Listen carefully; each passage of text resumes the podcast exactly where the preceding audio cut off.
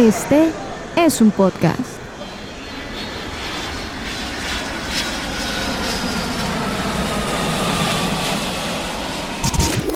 Aeropuerto Podcast. Un espacio dedicado a la aviación. Aeropuerto Podcast. Hola, ¿qué tal? ¿Cómo están? Bienvenidos a Aeropuerto Podcast, el podcast dedicado 100% al mundo de la aviación. Soy Manuel Camargo Chemas y me encanta saludarlos de nuevo el día de hoy. Un saludo a todas las personas que se van sumando a nosotros y recuerde que de ahora en adelante usted también podrá encontrar Aeropuerto Podcast en Spotify para que lo tenga presente ahí, eh, le dé favorito, lo guarde en sus listas de reproducción porque también encontrará todos los episodios de Aeropuerto Podcast en Spotify.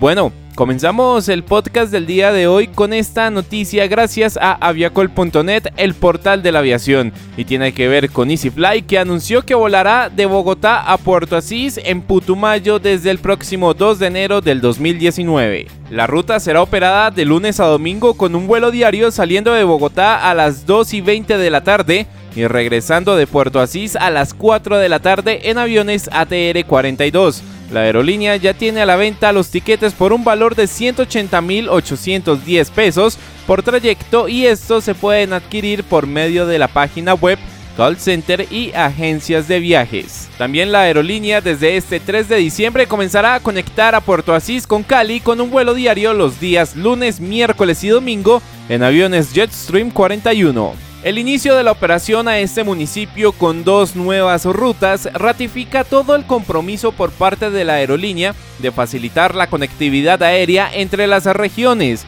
Así lo expresó el presidente de la compañía, el doctor Alfonso Ávila. La forma más fácil de conectar a Colombia es por vía aérea. Desde el pasado mes de septiembre, EasyFly ha anunciado la apertura de seis nuevas rutas ofreciendo a los pasajeros la conexión directa sin necesidad de escalas. Lo que pasa en el mundo de la aviación lo encuentras en Aeropuerto Podcast. Y seguimos con la actualidad del mundo de la aviación con un tema bastante curioso y tiene que ver con los aeropuertos de Nueva Zelanda que de ahora en adelante podrán pedirle a usted la contraseña de su teléfono para poder ver todo el contenido que lleva en él.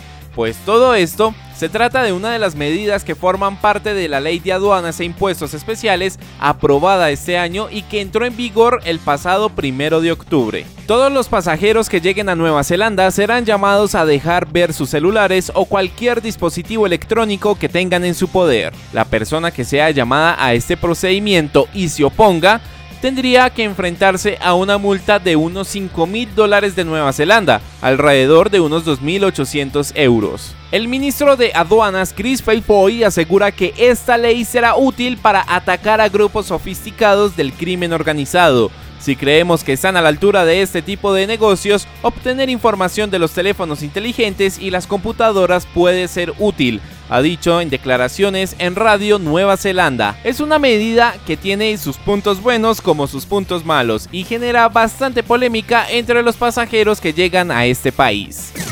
La noticia de la semana en Aeropuerto Podcast.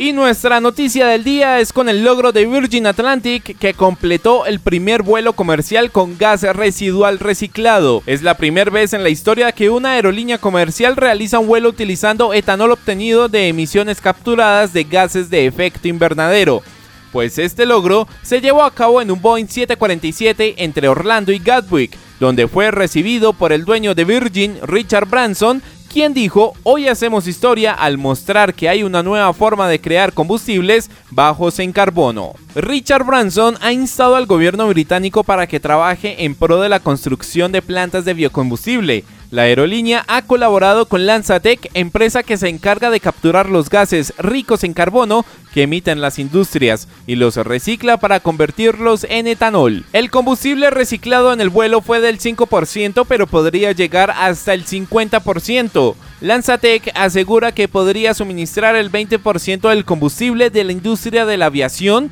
y reducir en un 65% las emisiones de gases de efecto invernadero en comparación con el petróleo. Y con esta excelente noticia finalizamos hoy Aeropuerto Podcast. Soy Manuel Camargo Chemas y nos escuchamos en el siguiente podcast. Un abrazo, chao chao.